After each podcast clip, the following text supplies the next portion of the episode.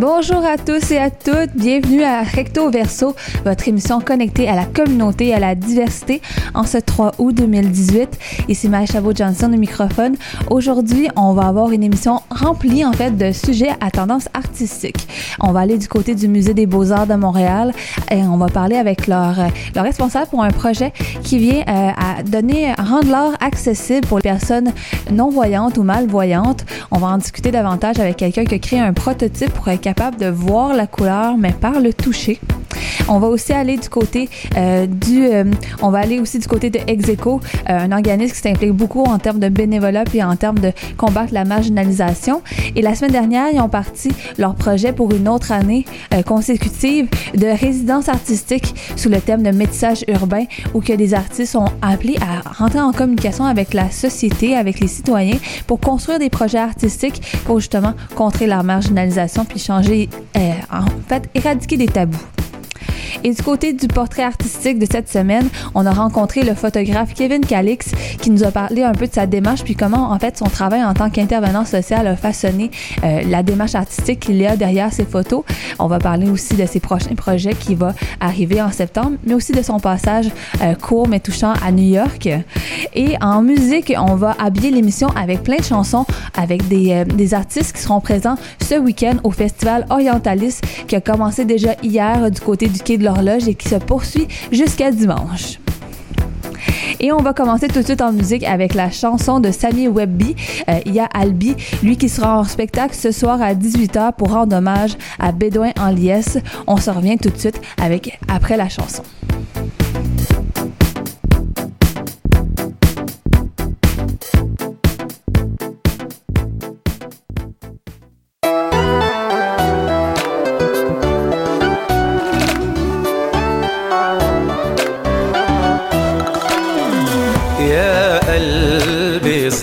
البشر إجاك مين يذلك يلي قلتي للقمر ومو بقى عدنا حلا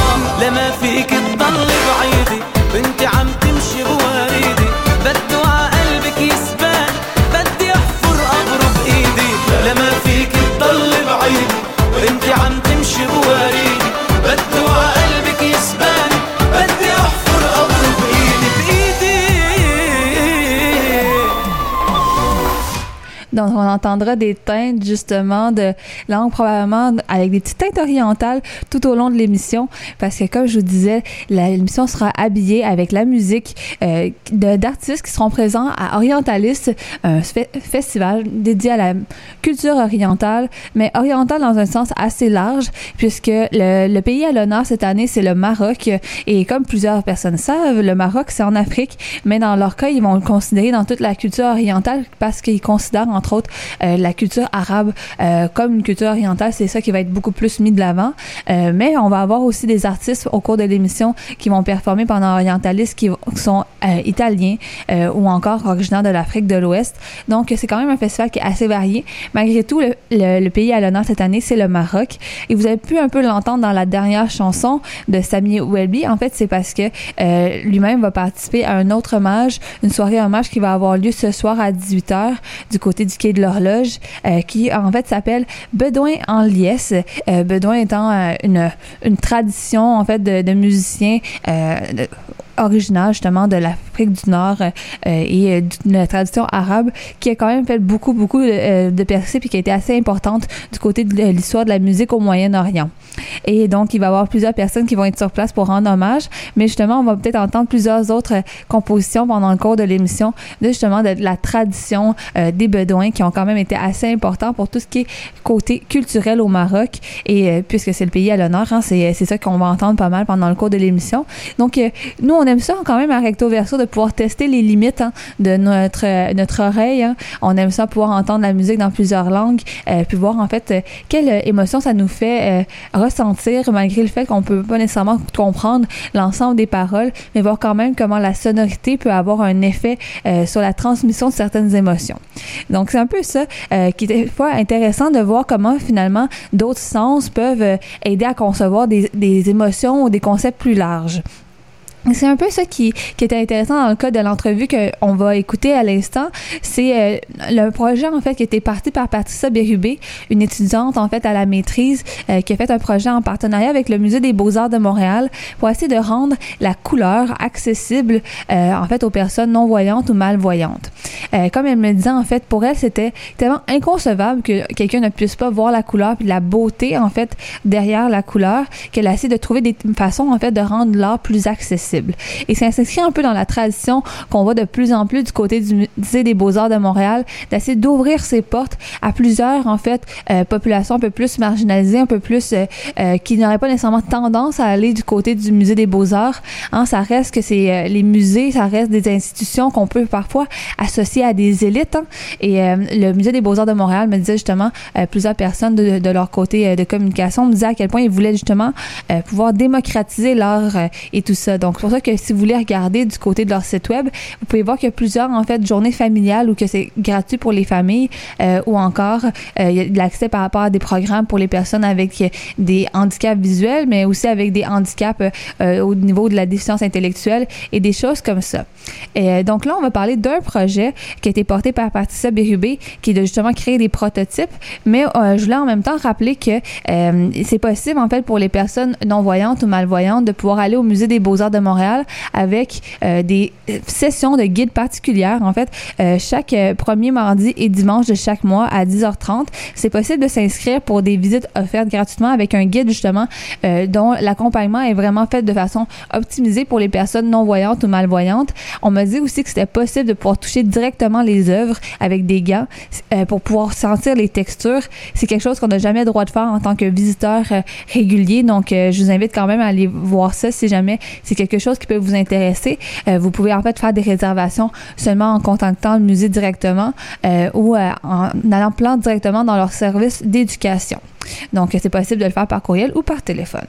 Mais nous, on va euh, justement aller euh, continuer avec notre entrevue avec Patricia Bérubé qui va nous parler de ses prototypes euh, pour essayer d'apprécier l'art de Alfred Pellan, hein, ce, ce, grand, ce grand peintre, et parler un peu de la démarche qu'elle avait derrière tout ça parce que finalement, elle est en train de créer un projet qui pourrait facilement être appliqué dans plusieurs autres musées, quelque chose qui est assez révolutionnaire, qui est créé directement ici à Montréal. donc, on va pouvoir en entendre un peu plus parler. Mais sur ça, je vous laisse l'écouter et on se revient directement après ça. Je m'appelle Patricia Bérubé. Je viens de terminer ma maîtrise en histoire de l'art à l'Université de Montréal sous la direction d'Emmanuel Château-Dutier et j'entame euh, cet automne un doctorat en médiation culturelle à l'Université Carleton à Ottawa.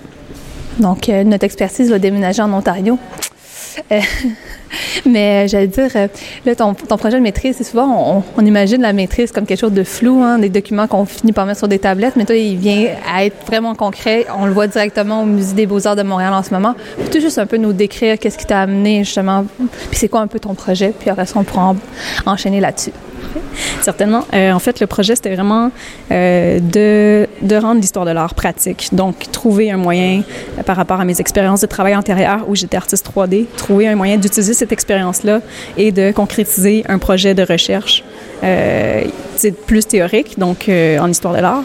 Donc, c'est vraiment de fil en aiguille des discussions avec le directeur où là, euh, je voulais étudier la couleur, mais finalement, on s'est dit que euh, ben il y a des gens, j'ai comme eu le, flash qu'il y a des gens qui voient même pas la couleur ou pour qui c'est injuste. Donc, on s'est dit euh, bon ben parfait, on va trouver le moyen de rendre la couleur accessible à ces personnes-là. Donc, c'est pour ça qu'on a choisi une œuvre d'Alfred Pellan qu'on traduit, en fait, qu'on qu propose une lecture tactile en deux étapes. Première étape, les contours, les lignes qui représentent vraiment les différents éléments, qui permettent de comprendre les proportions et euh, le contenu. Et ensuite, deuxième étape, là, vraiment, on a les lignes, contours qu'on retrouve comme un repère, mais avec des textures euh, à l'intérieur, donc une texture par couleur. Donc, le but, c'est un peu que justement les gens puissent faire une représentation visuelle dans leur tête puis voir un peu le même effet de couleur parce que les gens, on est à la radio, ils peuvent peuvent pas nécessairement le voir. On va mettre des images sur notre site web, mais euh, justement, l'œuvre à la base, c'est très découpé. On est en quatre couleurs, donc c'est ça qui était représenté après avec les textures. Euh, puis comment c'est le processus des gens partant de comme, essayer de designer ça dans la perspective que justement, mais je pense que toutes les deux, on peut dire qu'on est voyante, puis essayer d'expérimenter comment quelqu'un qui est non voyant, qui a des déficiences visuelles pourrait imaginer une pièce à travers la texture. Mais je pense que c'est là l'importance d'impliquer les gens concernés. Euh, c'est pour ça que j'avais un groupe de discussion composé de personnes malvoyantes et non-voyantes et qui, elles, ont pu me donner des, informations que moi, auxquelles moi, j'aurais pas pu penser moi-même parce que je suis voyante, comme tu l'as mentionné. Euh, donc, ces personnes-là m'ont donné des indications assez claires sur qu'est-ce qui passait, qu'est-ce qui passait pas. Puis, comme je vous dis, en ce moment, c'est ça. C'est, moi, je considère ça un prototype, donc c'est l'étape 1 de 1000, 1000 étapes à venir. Mais, euh, somme toute, c'est ça. Ça a été testé et euh, des participants étaient en mesure de comprendre quelle était l'œuvre euh, seulement par le toucher. Donc, je crois qu'il y a une piste de recherche là, puis qu'il faut aller dans ce sens-là. Mais ce sera, c'est ça. Pour l'instant, c'est pas abouti à mon goût, mais c'est ça la recherche, donc on poursuit. Parce que justement, là, tu poursuis au doctorat pour peut-être poursuivre justement dans, dans cet esprit-là, si je comprends bien. C'est quoi justement ton, ton objectif avec tout ça? De, parce que là, je sens que tu as une petite fibre justement engagée qui veut justement rendre l'art accessible et tout ça, mais c'est quoi que tu imagines pour ton projet? Euh, plein de choses, j'imagine plein de choses, mais euh, je pense que l'important, ça va être de se poser puis de vraiment réfléchir à la faisabilité de ces projets-là. Euh, il y a des possibilités de développer, par exemple, une charte tactile qu'on pourrait appliquer au monde de l'art. Sinon, il y aurait l'idée de traduire plusieurs peintures et de demander à quelqu'un non-voyant laquelle tu préfères et pourquoi selon l'agencement des couleurs. Là, ce serait comme une, une, petite victoire en soi, mais c'est ça. C'est, encore des réflexions en cours. Il faut que je, je prenne le temps de me poser et de, de vraiment réfléchir qu'est-ce qui serait préférable, mais je poursuis dans la ligne de l'accessibilité pour les personnes malvoyantes et non-voyantes. Que c'est ça qui doit avoir des défis parce que là, justement, cette, cette pièce-là est très découpée. On, on peut voir les. Je peux imaginer les sections, mais quand on imagine les pièces, mettons, je pense de la Renaissance, j'imagine genre une pièce qui est vraiment plus. Ouais, plus bon, impressionniste, réaliste. Moi, j'ai pas nécessairement les connaissances pour déterminer les catégories, mais qui est moins justement dans le, dans le figuratif. Ça doit apporter d'autres défis. Est-ce que tu as pensé à cela? Euh, oui, j'y ai pensé. C'est dans les, pistes qui m'intéressent euh, en recherche en ce moment. On pourrait, par exemple, penser à un algorithme qui simplifie euh, la toile et qui permettent de définir des zones principales de couleurs. Euh, c'est ça, il faut pas le voir comme une traduction ou une reproduction de l'œuvre. Ce sera jamais une copie, c'est pas le même médium. Euh, L'objectif, c'est vraiment d'avoir un outil tactile pour donner une liberté de compréhension à des gens qui n'ont pas la faculté euh, de la vision. Donc, euh, c'est comme ça, je pense qu'il faut, il faut le penser. Il faut vraiment, si on s'attend à avoir une copie, ben là, c'est sûr que forcément, on va être déçu euh, face au, au projet. là. C'est difficile d'avoir une copie de la couleur si on n'a jamais conceptualisé la couleur en plus. Oui, c'est ben, c'est sûr que c'est très subjectif comme projet. Euh, Qu'est-ce qu'on- qu'est-ce qui arrive si, par exemple, un aveugle de naissance, pour lui, bleu, c'est rouge dans sa tête? On n'a aucun moyen de le savoir. Il n'y a pas de repère.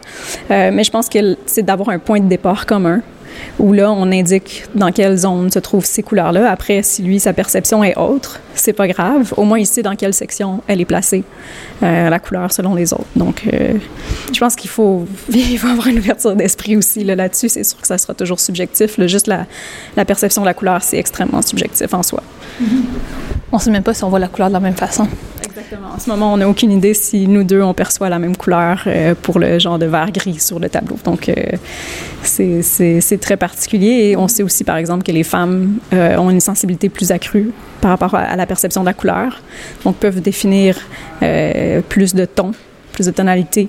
Euh, donc, il y a d'autres pistes aussi de recherche potentielle, je crois. là. Donc, c'est fou dit comme ça, là, c'est- on- parce que c'est comme un peu le quand on pense à la peinture, je pense que c'est le handicap le plus gros qu'on pourrait imaginer justement pour essayer de faire de l'accessibilité.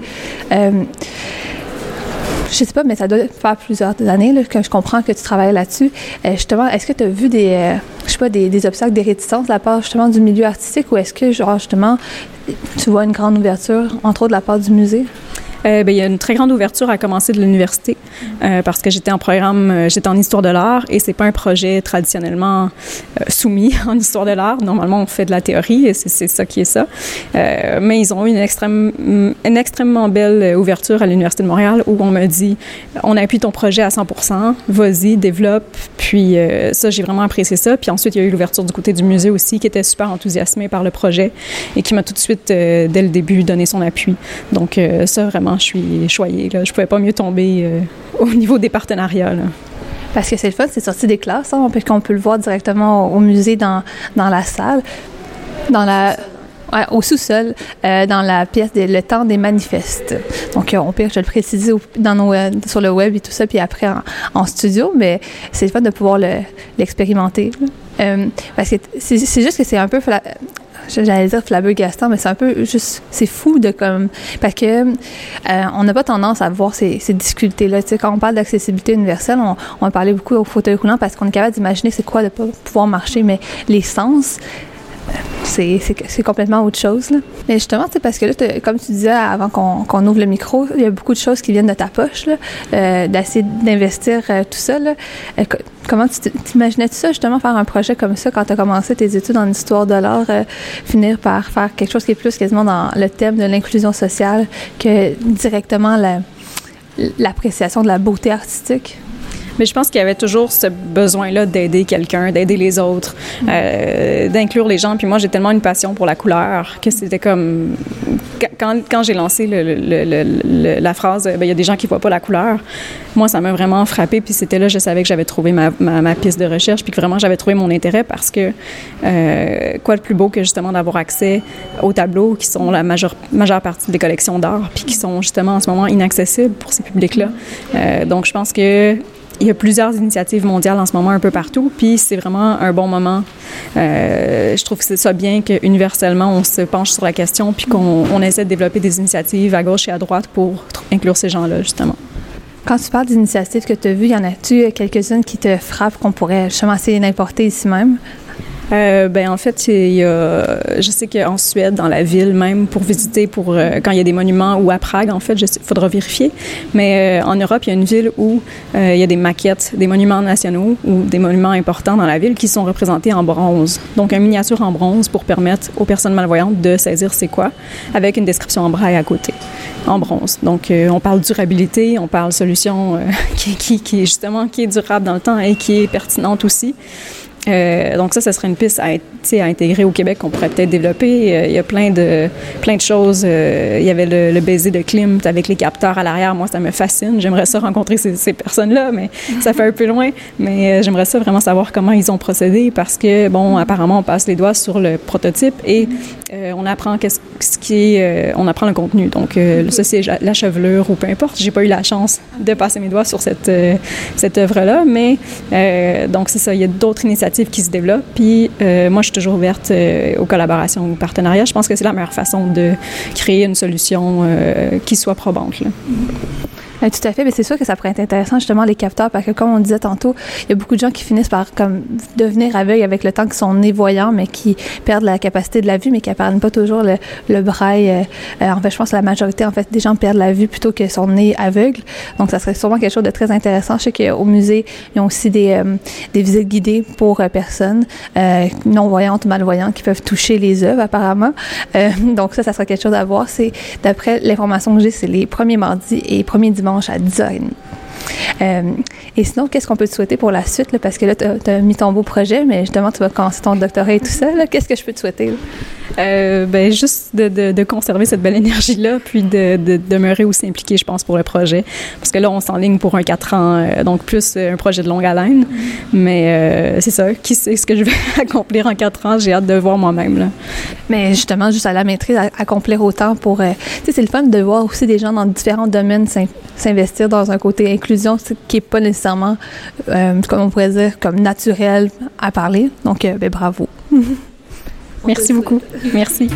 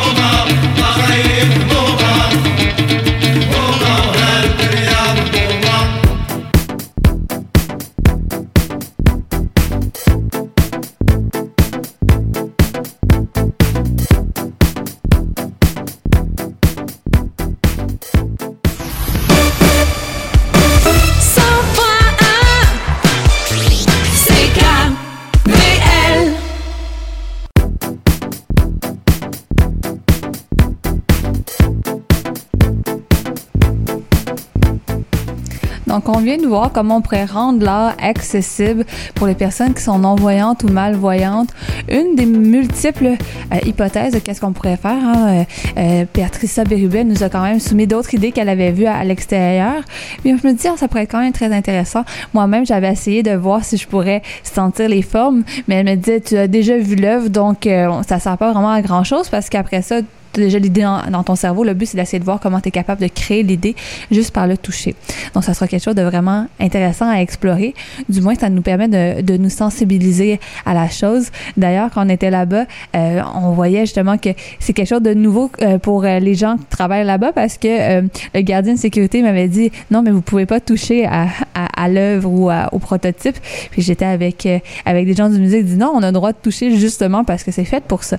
Donc là, c'est quelque chose qu'ils sont en train d'essayer de juste de clarifier, mais c'est quelque chose à travailler en quand même parce que quand c'est nouveau, c'est normal qu'il y ait des euh, qu'il y ait des ajustements à se faire, mais quand même on voit qu'il y a quand même un, intérêt de la, part du musée des Beaux-Arts que donc j'aime beaucoup vraiment les activités vous l'aurez vu à travers les différentes émissions, euh, mais je trouve que c'est une belle démarche qu'ils ont de assez justement de rendre l'art plus accessible et tout ça. Mais justement, on va continuer un peu de voir comment l'art peut servir euh, justement de d'outils pour euh, sensibiliser euh, les esprits. c'est un peu ce qui était derrière l'idée de métissage urbain, un projet qui est, qui est parti de la part d'Execo, un organisme qui est basé à Montréal, mais qui agit quand même à travers le Québec et plus encore. et ils ont un projet, entre autres, de rendre la ville inclusive. Et le projet de résidence artistique de métissage urbain en fait partie. et donc, le but cette année, c'est de faire euh, quatre résidences artistiques, euh, certaines dédiées à la jeunesse, dédiées aux peuples autochtones, dédiées aux nouveaux arrivants, où que en fait on invite des artistes à construire une idée euh, où ils seront appelés en fait à interagir avec le public pour en fait construire en fait une démarche de médiation culturelle à travers l'art. Donc c'est quelque chose qui peut être totalement nouveau, entre autres pour les artistes qui sont pris en fait pour sortir de seulement leur démarche artistique, mais rentrer dans un processus en fait de, de sensibilisation puis d'inclusion sociale.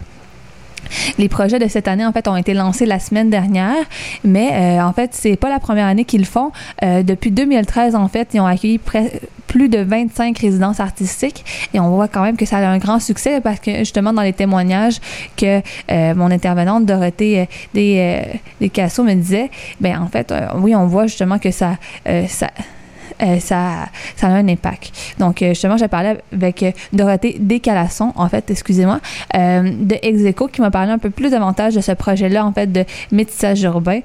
et donc, on, va continuer un peu pour discuter de tout ça, avec voir une autre façon comment l'art peut justement servir de pont entre les différents milieux.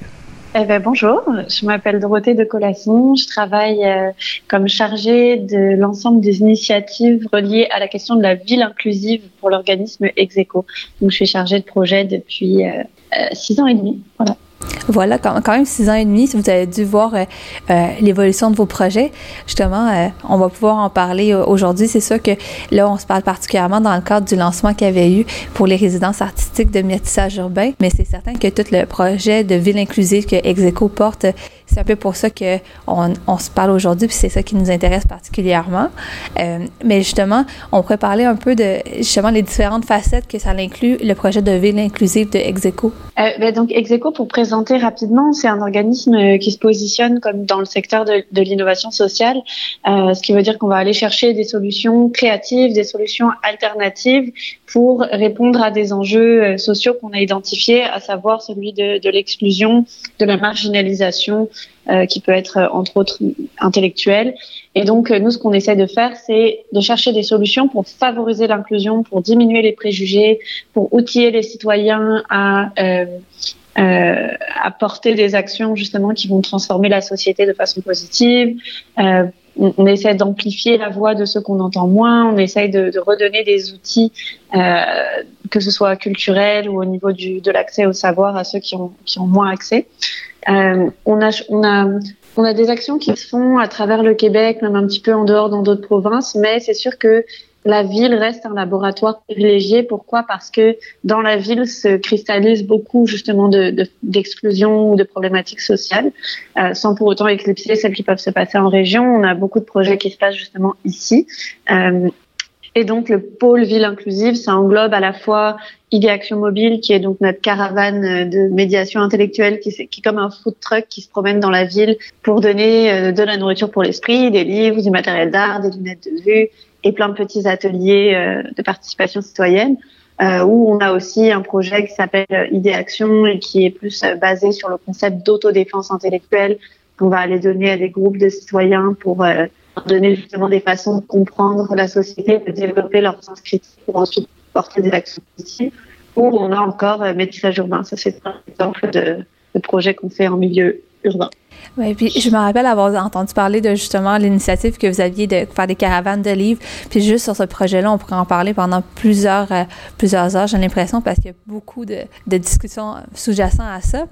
Euh, Peut-être pour donner une idée, vous me direz si, euh, si je comprenais bien Execo, euh, mais pour avoir suivi des ateliers avec vous, qu'est-ce que je comprends un peu de, de l'esprit derrière l'organisme? C'est vraiment d'outiller les citoyens pour que finalement les, les gens puissent soient capables de faire, euh, euh, entre autres, justement, des, de la sensibilisation par eux-mêmes. Donc, c'est beaucoup dans une espèce de, de philosophie d'empowerment des citoyens. Est-ce que, est-ce que je le comprenais bien? Oui, entre autres, c'est un, c'est, un des objectifs et un des impacts de, des ateliers, en fait, c'est de, de, de donner les outils aux citoyens pour qu'ils soient eux-mêmes acteurs de changement ou de transformation. Et là, la, ville inclusive, ça prend plusieurs actions. Tu vous avez parlé justement de l'empowerment un petit peu plus au niveau intellectuel, mais là, aujourd'hui, on se parlait plus par rapport à métissage urbain. Et une des questions que je me pose beaucoup par rapport à ça, euh, puis que je voulais avoir un peu votre input, en, entre guillemets, euh, là-dessus, c'est comment, en fait, vous percevez justement le rôle de, l'art à travers tout ça, parce que c'est des résidences artistiques, pour jouer un rôle, finalement, de médiateur culturel, de médiateur par rapport à tout ce qui est autour de la marginalisation de, des artistes, mais aussi du public qui, qui vont rejoindre. Comment vous voyez finalement que ça, à travers les années que vous avez travaillé là-dedans, que le rôle de l'art va contribuer dans cette mission-là que, que vous portez? Donc, la caravane, en fait, Idéaction Mobile, c'est euh, un projet qui a incubé beaucoup d'autres projets, dont Métissage Urbain.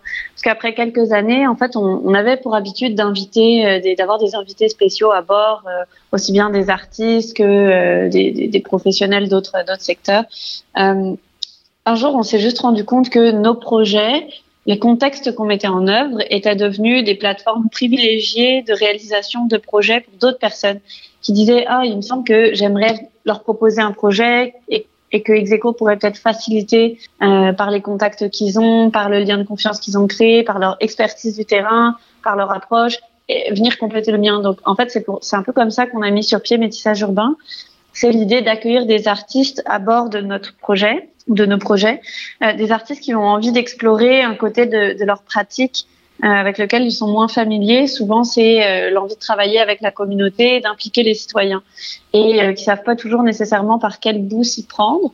Donc nous, on est là, on les jumelle à des, à des médiateurs euh, qui vont justement designer avec eux le cheminement artistique de leur résidence et les accompagner euh, dans, dans, le projet, faciliter le lien avec les participants. Et en quoi euh, l'art vient répondre à la question de la marginalisation, c'est que ce, ces projets-là, en fait, qui se passent souvent dans l'espace public, ils viennent vraiment réunir des gens qui se seraient pas nécessairement parlé autour d'un processus créatif.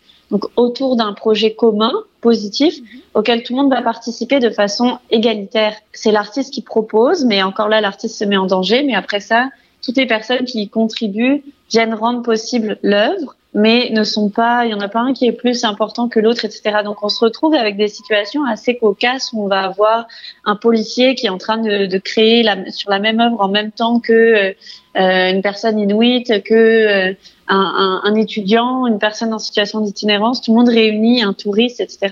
autour de la même table à créer au même moment ou à avoir participé à une œuvre dont le produit final va être justement porteur de la trace de toute cette mixité. Et c'est en ça que ça vient alléger les, euh, disons changer les relations. C'est comme un exemple concret que que, que j'aime bien. Euh, je, je, me souviens que on était en train de créer une, une, une œuvre qui était en peinture.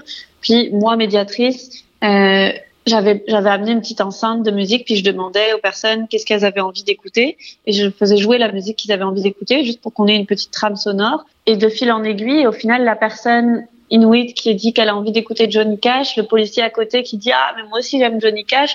Le lendemain, quand ils vont se, re se revoir, ce sera pas seulement ah tiens un Inuit en situation d'itinérance, ce sera ah oui lui c'est celui qui aime Johnny Cash. Donc ça permet de donner des nouvelles lunettes puis des nouvelles façons de d'aborder les personnes selon leur potentiel puis non leurs problèmes. Ouais, une certaine forme d'humanisation pour sortir un peu du carcan de, de l'image qu'on se fait de quelqu'un. C'est ça. C'est comme des, des, des, paires de lunettes euh, pour voir un petit peu les choses différemment. Et est-ce que vous avez un suivi justement des gens qui participent à ces ateliers-là, voir justement comment ça les avait fait euh, grandir à, à travers la démarche? Euh, bah, métissage urbain, c'est vrai que souvent c'est assez éphémère. Ça, on, on s'installe dans l'espace public, on prend en note les noms des personnes qui ont participé. Quand l'œuvre est terminée, on leur envoie un message pour leur dire, notamment s'il y a une exposition ou un événement. Mais c'est vrai qu'on on garde pas forcément cette trace-là. Et c'est aussi ça qui fait que les gens vont participer plus facilement. C'est qu'il n'y a pas un engagement demandé. Ça peut être, bah, tu viens ici, puis tu crées pendant 10 minutes, puis tu continues ta route, comme tu viens, puis tu passes euh, deux heures si tu as envie. Mais c'est pas engageant euh, d'un point de vue suivi, etc. Donc c'est pour ça que les gens participent plus facilement.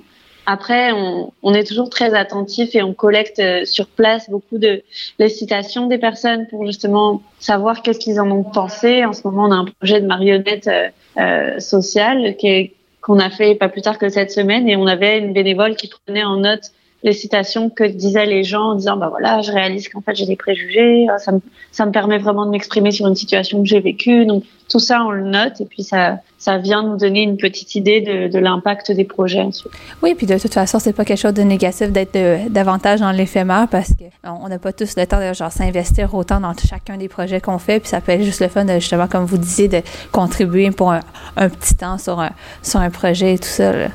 Puis ça vient aussi comme comme un des impacts importants, c'est que ça vient vraiment euh, rendre accessible la pratique artistique. C'est-à-dire qu'il y a des personnes, parce qu'on a travaillé avec tout type de médiums, aussi bien de la photo, la sculpture, euh, de, l'écriture, de la peinture. On a, on a vraiment de la musique en ce moment, de la marionnette, de la cartographie, des podcasts. Donc pour des personnes qui se seraient pas forcément senties euh, capables de faire ces projets-là, on vient leur prouver que si, euh, qu'ils peuvent, que c'est accessible et qu'ils peuvent, qu'ils peuvent le faire. Donc il y a, comme un sentiment de, dépassement aussi, de, fierté d'avoir participé à certaines œuvres et puis de voir que avec tout le monde, ça a donné ça, ça a donné quelque chose de beau. Puis c'est toute la force du projet. Et puis c'est pas comme si c'était nouveau parce que vous avez, quand, quand on lit 2013 de 25 euh, résidences artistiques, je me disais peut-être qu'on pourrait mm -hmm. en parler justement un peu des, des quatre euh, résidences artistiques qui sont prévues cette année. Euh, on voit quand même que c'est assez diversifié. Vous parliez des marionnettes, mais vous parliez aussi, il y a aussi de la danse, euh, il y a aussi justement une murale. Puis on voit aussi que le portrait des, des gens que vous avez choisi est assez varié. Euh, donc je me demandais justement si on pouvait parler un peu des artistes que, que vous avez choisis cette Absolument. année. Absolument. Euh, on a alors oui effectivement quatre résidences cet été. Euh, le premier euh, qui a commencé, donc ça s'appelle, il s'appelle Kenny, Kenny Thomas. Son projet, lui, est basé sur le sur la musique. On n'avait pas encore eu de résidence en musique, donc on est super content. Kenny travaillait comme intervenant dans Montréal Nord. il avait envie de prouver que tout le monde a une oreille musicale. Okay. Et donc, ce qu'il fait, c'est que à travers la technique du sample, donc de l'échantillonnage, il va demander euh, aux personnes qui participent de sélectionner un bout euh, d'une un, chanson qui existe déjà. Lui, il se promène avec une, une table tournante puis des vinyles avec lui, okay. euh, où ils peuvent enregistrer quelque chose. Ils peuvent, ils peuvent enregistrer un slam, ils peuvent enregistrer un petit jam de musique parce que parce qu'on a des micros qui sont là sur place. Et donc, à partir de tous ces, ces, ces morceaux que lui livrent les participants, il recrée des nouvelles chansons qui sont comme une espèce justement de de, de, de, compo de composition hybride basée sur euh, sur ce que lui donnent les gens. Hmm. Euh, ça c'est le projet de Kenny qui est bien entamé, qui se passe entre Montréal Nord et, euh, et Hochelaga. après ça, on a un projet qui s'appelle Déracinement. Ça c'est un projet de danse qui est porté par Chloé Bourdage-Roy. Alors elle, elle a créé un cube on a comme la, sculpture, la, pardon, la structure en bois du cube avec euh, les arêtes, qui est euh, assez grand et qu'elle installe dans l'espace public.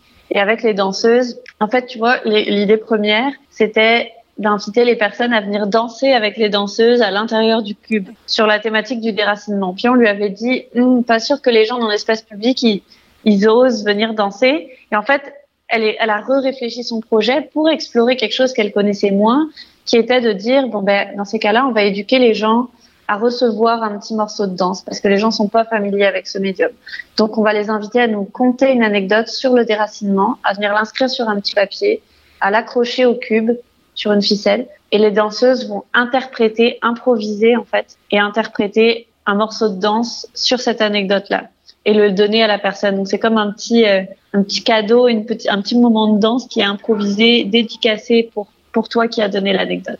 Et c'est très très fort comme projet. C'est c'est ça a un pouvoir euh, bah pour, pour l'avoir testé, pour avoir donné moi-même une anecdote et avoir vu les danseuses l'interpréter devant moi, c'était très touchant.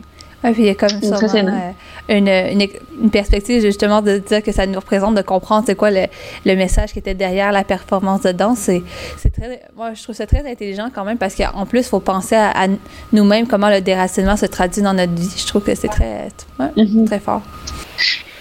Donc ça, c'était notre projet de danse. Et puis on a un projet euh, de marionnette euh, sociale. Donc euh, l'artiste s'appelle Marie-Claude Daous. Elle est euh, l'une des seules marionnettistes à, à vraiment vouloir faire du social avec sa marionnette. Elle nous racontait qu'elle se faisait un petit peu regarder dans son milieu comme ah mais non la marionnette ça doit pas être comme ci ça doit pas être comme ça mais que elle elle voyait pas d'intérêt de faire de la marionnette si c'était pas pour un usage social. Donc elle a créé un petit personnage qui est un caméléon qui s'appelle Grimin qui a une marionnette de, euh, peut-être 20-30 cm de haut, peut-être un peu plus, qui se met très bien sur une table. Et donc elle a écrit le début d'un show euh, qui raconte justement l'exil de Grimin qui quitte son pays, qui se retrouve pris dans, une, dans, des, dans une, une, tornade, puis qui se retrouve à la douane canadienne à l'arrivée et qui euh, ne comprend pas où il est, ne comprend rien euh, à, la langue et se fait euh, poser plein de questions par le douanier. Et donc le spectacle s'arrête ici. L'idée étant ensuite d'aller inviter les participants à écrire la suite, à, à se mobiliser autour de Grimin, à dire qu'est-ce qui va lui arriver, qu'est-ce qui se passe. Donc pour les Québécois, qui sont plus euh, québécois nés ici, ça vient leur permettre de les sensibiliser sur la question de l'intégration puis de, de l'accueil de nouveaux arrivants. Puis pour les nouveaux arrivants, ça permet, il y a comme un petit côté un peu euh, euh comme de catharsis où ils vont pouvoir projeter sur le caméléon aussi des expériences qu'ils ont vécues. Euh, il est très attachant, donc c'est vraiment comme une dépersonnalisation de situations vécues à travers son histoire. Donc son projet est entre la marionnette et le théâtre forum on va vraiment faire interagir le public dans euh, le déroulement de la scène. Vous disiez justement que vous êtes, que le, que vous étiez comme dans, dans, le processus justement pour ce projet-là que vous aviez assisté euh, il n'y a pas longtemps, je crois. C'est ça que vous vouliez dire tantôt? Ou que vous... euh, Oui, ben, moi j'y étais pas, mais ça c'est euh, il y a une séance qui s'est faite euh, dans l'organisme dans la rue pour les jeunes en situation d'itinérance et c'était apparemment de, de, très haut au niveau des échanges qui se sont dits, au niveau des prises de conscience que ça a pu déclencher, au niveau des réflexions, allant même jusqu'à proposer des solutions d'intégration et d'accueil pour les nouveaux arrivants. Donc euh, ça a été euh, apparemment assez percutant. Euh, puis le, dernier projet qu'on a est porté par Meki Ottawa, qui est une artiste autochtone de la nation Atikamek et qui propose un projet de mural. je pense qu'elle est encore en réflexion sur et l'endroit et la thématique. Euh, ce qu'elle voulait faire était plus autour des, des, de la justice et des droits des femmes autochtones, en tout cas des peuples autochtones. Mm-hmm. Euh, mais c'est tout le principe de métissage et qu'elle le revoit aussi en cours de route.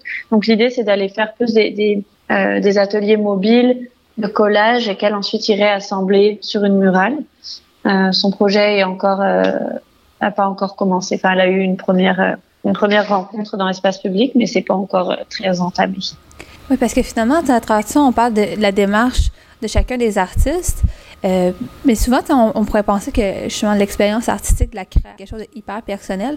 Mais dans les, les quatre cas, qu'est-ce qu'on revoit, c'est beaucoup l'interaction avec le public. Donc, on a parlé de l'impact sur le public, mais vous qui travaillez aussi avec les artistes, sûrement que ça a un impact sur eux aussi euh, dans, dans leur travail. Qu'est-ce Qu'est-ce que vous avez vu à travers les années sur qu'est-ce que ça forgeait en fait les artistes de demain là-dessus? C'est une bonne question, c'est intéressant parce que cette année, en mars dernier, en fait, on a fait une exposition qui s'appelait 2915. 2915 étant le nombre de personnes qui avaient pris part à des résidences de métissage urbain Euh, et donc, on a exposé cinq ans de métissage. Et pour à cette occasion, on a été interroger plusieurs artistes. On a réalisé des entrevues où on leur demandait comment c'était venu nourrir leur pratique, qu'est-ce que qu'est-ce que le projet avait représenté. Et la plupart disaient, ben, sans Execo, j'aurais j'aurais jamais pu faire ce projet parce que ça m'a permis d'aborder les personnes avec qui j'aurais jamais pu travailler. Puis ça m'a complètement remis en question dans mon projet, etc. Ça les, ce qu'ils mentionnent, c'est qu'effectivement, ça facilite un lien ça les éclaire sur d'autres aspects de leur projet, ils viennent confronter leur idée.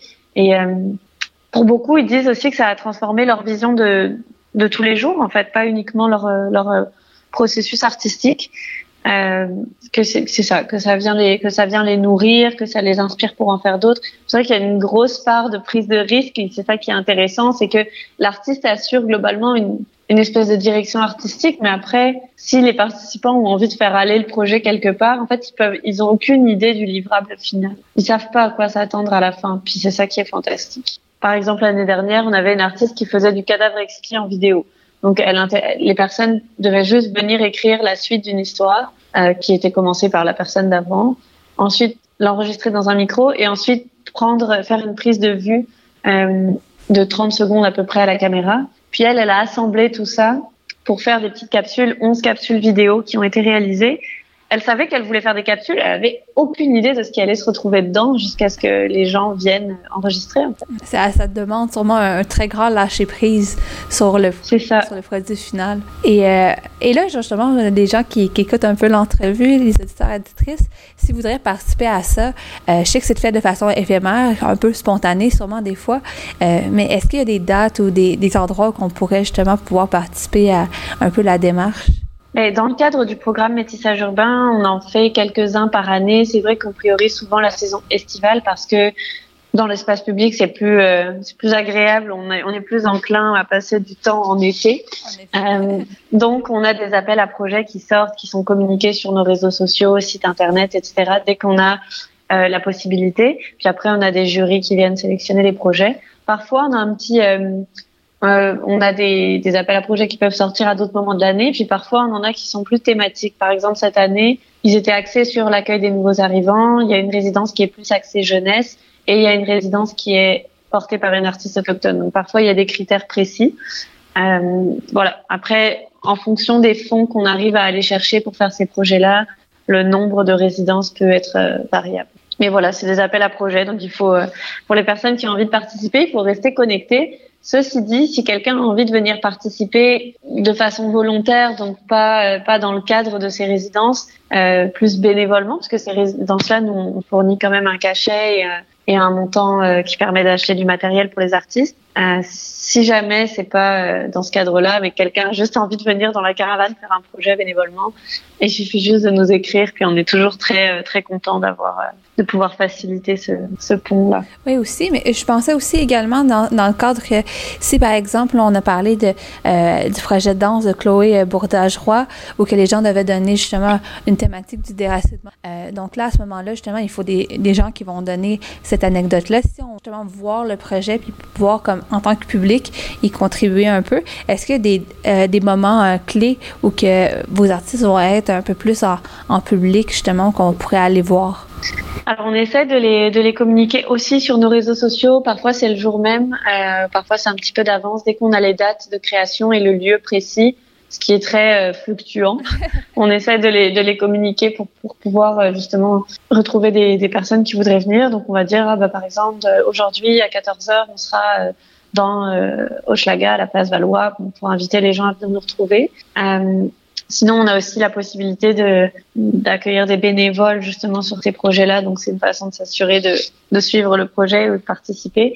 Euh, et puis, on a des moments qui sont plus clés, par exemple, euh, quand on participe dans le cadre d'autres événements. Ou là, ce qu'on a fait euh, ce mois-ci, c'était d'organiser un gros événement au Square Cabo à Twitter, où on avait les quatre artistes qui étaient réunis dans le même parc et qui créaient au même moment. Donc, ça a créé vraiment tout un événement avec euh, plusieurs centaines de personnes qui sont venues.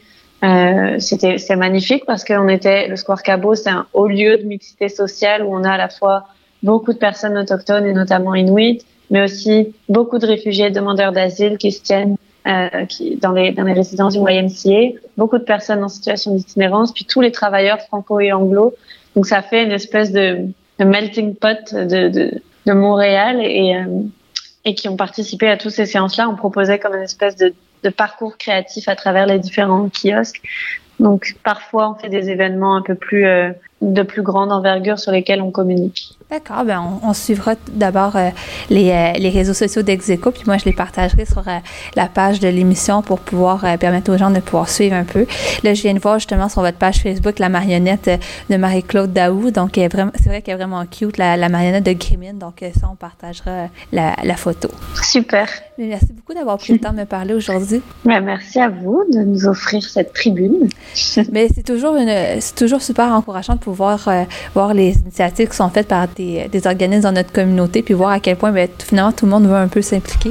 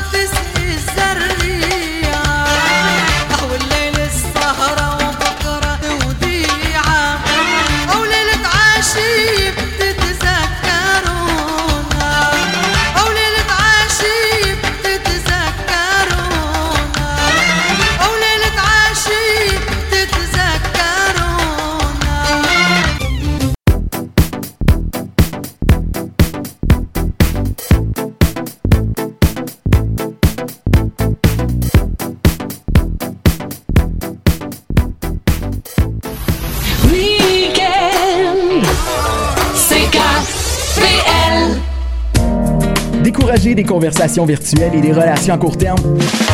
Oubliez ça et vivez votre propre histoire d'amour tous les vendredis 14h. Tout simplement parce que vous avez une date avec CKVL et ça pourrait bien être le match parfait. Je suis tombé sous le charme. Retrouvez les meilleures chansons d'amour de tous les temps pendant 60 minutes, rythmées et dynamiques. En plus, même pas besoin de vous mettre sur votre 31. Vous tomberez sous le charme. Syntonisez CKVL. On se tient compagnie jusqu'à 15h. C'est un rendez-vous Do you love Caribbean music? Then please join me, Hensley Cambridge, host of Spotlight, the Caribbean show, with news, views, interviews, and music. Every Friday from 6 to 8 p.m. on CKVL 100.1 FM and CKVL FM worldwide.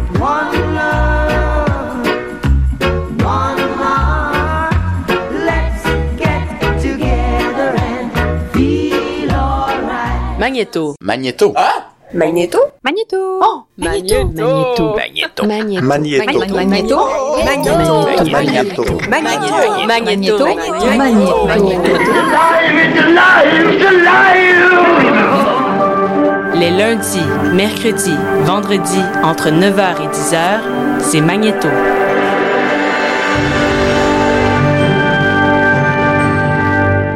Les amateurs de bière doivent déjà le savoir, c'est la semaine canadienne de l'environnement. Mais en fait, c'est pas une blague, on va vraiment parler de faune. Ah, ça va très bien, Salut, ici Marie-Jeanne Dubreuil. Tous les mercredis midi, synchronisez CKVL pour ne pas manquer Papier glacé. Au menu, culture et phénomènes de société, chroniques et entrevues. Tout ça sur une note pétillante et ensoleillée, comme un chaud midi d'été. Papier glacé, c'est tous les mercredis de midi à 14h sur les ondes de CKVL.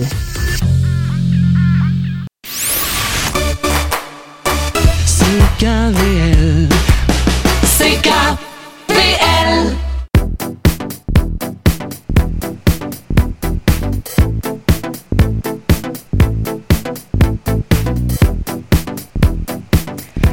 Bienvenue à Recto Verso, toujours euh, connecté à la communauté et la diversité. Et cette semaine, on s'intéresse particulièrement à l'art et comment en fait l'art peut avoir un rôle de médiateur culturel, un rôle de ciment dans une société, ou comment encore pour pouvoir battre des injustices. C'est sûr que c'est un thème qui revient euh, souvent à l'émission de, semaine en semaine, mais cette semaine, on a vraiment comme un, beau portrait de différentes initiatives qui sont portées. Et, euh, tantôt, avec Métissage urbain, on s'est intéressé particulièrement à tout ce qui était euh, le lien entre l'artiste, l'œuvre et le public. Euh, mais on, là, on parlait vraiment des gens qui étaient justement dans un rôle de médiateur culturel qui accompagnaient les artistes. Et là, pendant la prochaine demi-heure de l'émission, on, euh, va s'entretenir avec un artiste qui, lui, en fait, le fait directement dans sa démarche. en fait, une démarche qui, qui vient, en fait, de son parcours en, en tant qu'intervenant à la base, mais qui, après ça, s'est transformé en tant que photographe professionnel. Et en fait, c'est une vraiment très, très belle rencontre que j'ai eue avec Kevin Calix il y a de ça déjà quelques semaines. Euh, ça faisait longtemps qu'on voulait se rencontrer. Euh, je suivais son travail depuis quelques temps. Et en fait, il est parmi quand même les, euh, les photographes émergents qui commencent à être reconnus pas mal sur la scène montréalaise, euh, particulièrement dans les communautés noires, parce que on n'y échappe pas. Euh, on essaie quand même souvent d'essayer de reconnaître des gens de la diversité. Et dans, dans ce cadre-là, il avait été récompensé en tant que euh, en tant qu'artiste visuel de l'année au Gala Dynastie en 2018. Le Gala Dynastie qui est le gala associé au mois de l'histoire des Noirs qui est là pour récompenser entre autres les acteurs de changement dans, la communauté ici même à Montréal et à travers le Québec. Et donc il avait été nominé et il avait gagné à, ce titre-là. Mais c'est pas sa première récompense hein, parce qu'il commence justement à, être assez reconnu. Euh, il avait gagné une bourse en fait de Arch euh, en tant qu'artiste émergent par le Conseil des arts de Montréal et le Festival Arts Souterrain, ce festival hein, qui va quand même à, travers le souterrain de Montréal et tout ça. Et donc, on a parlé en fait de, sa carrière, de comment il percevait son métier, euh, puis essayé de justement mettre des mots sur les images, hein, parce que en tant qu'artiste visuel, parfois, ça peut être un peu plus difficile euh, de devoir s'exprimer avec des mots plutôt que justement le montrer directement avec des images. Et on a parlé de sa prochaine série de photographies qu'il va présenter au mois de septembre dans le cadre de justement une exposition avec le projet de Arch. Euh, et donc, euh, justement, euh, je vous invite à rencontrer Kevin Calix, que moi j'ai rencontré déjà il y a quelques semaines, et j'espère que vous allez être, comme moi, séduit par l'intensité de son travail, mais aussi par tout le message qui est derrière la chose. Donc, je vous invite tout de suite à, à le découvrir. Quand vous êtes prêt, vous pouvez y aller. Bonjour, mon nom c'est Kevin Calix, je suis artiste photographe, euh, né euh, ici à Montréal d'origine haïtienne.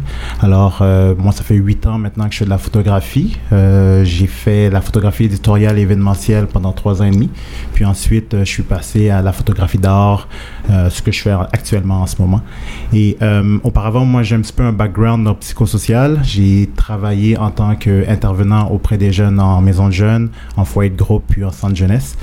Puis il y a deux ans et demi, j'ai un petit peu lâché tout ça pour me concentrer à temps plein sur ma carrière d'artiste photographe.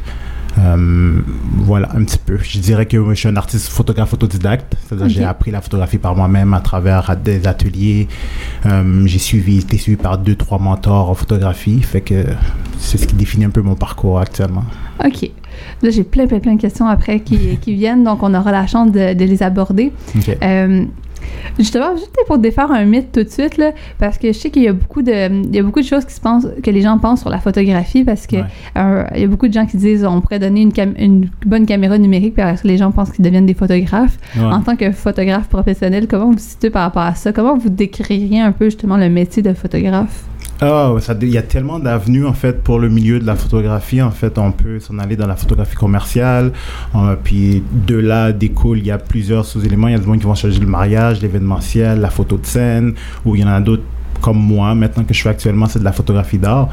Je pense pas que euh, c'est un mythe, en fait. C'est vrai qu'on porte beaucoup ce mythe-là dans le milieu de la photographie. On le porte, puis on essaie de s'en défendre.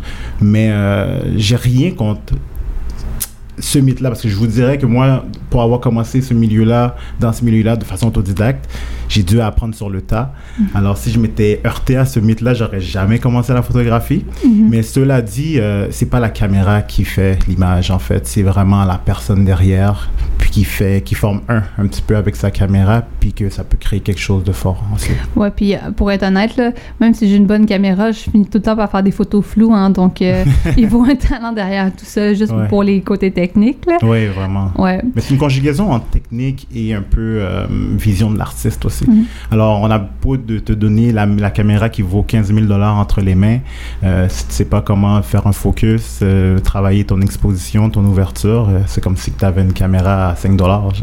c'est vraiment les connaissances aussi qui sont beaucoup mis de l'avant aussi. Oui, parce que c'est, c'est tellement spécifique là, pour ceux qui, qui veulent un peu s'essayer à la, à la photographie. Il y a tellement de petits côtés techniques. Là. Ouais. Mais encore plus du côté sûrement de la photographie d'art parce que oui, il y a sûrement une technique quand, euh, quand on fait de l'événementiel pour capturer le bon moment. Mais pour la, la photographie d'art, j'ai l'impression qu'il y a beaucoup de côtés justement de, de mise en scène, de planification de l'image. Euh, Comment vous voyez ça en fait, vous qui avez fait un peu le- la transition du commercial vers euh, le côté plus artistique? Euh, ben en fait, c'est vraiment moi quand je l'ai faite, c'était que j'ai senti que j'avais un besoin à l'intérieur de moi qui m'appelait à faire des projets. Euh, j'avais besoin de m'exprimer. J'avais besoin d'exprimer euh, quelque chose qui venait de moi et qui n'était pas dicté par une commande ou par rapport à un besoin d'un client. C'est vraiment la grosse distinction qui pour moi m'a fait basculer de la photographie d'art, c'est que j'avais une opinion à exprimer. Euh, dans ce cas-ci, euh, on est beaucoup plus dans la photographie d'art, on est beaucoup plus dans la recherche euh, qui en continue, qui continue en fait.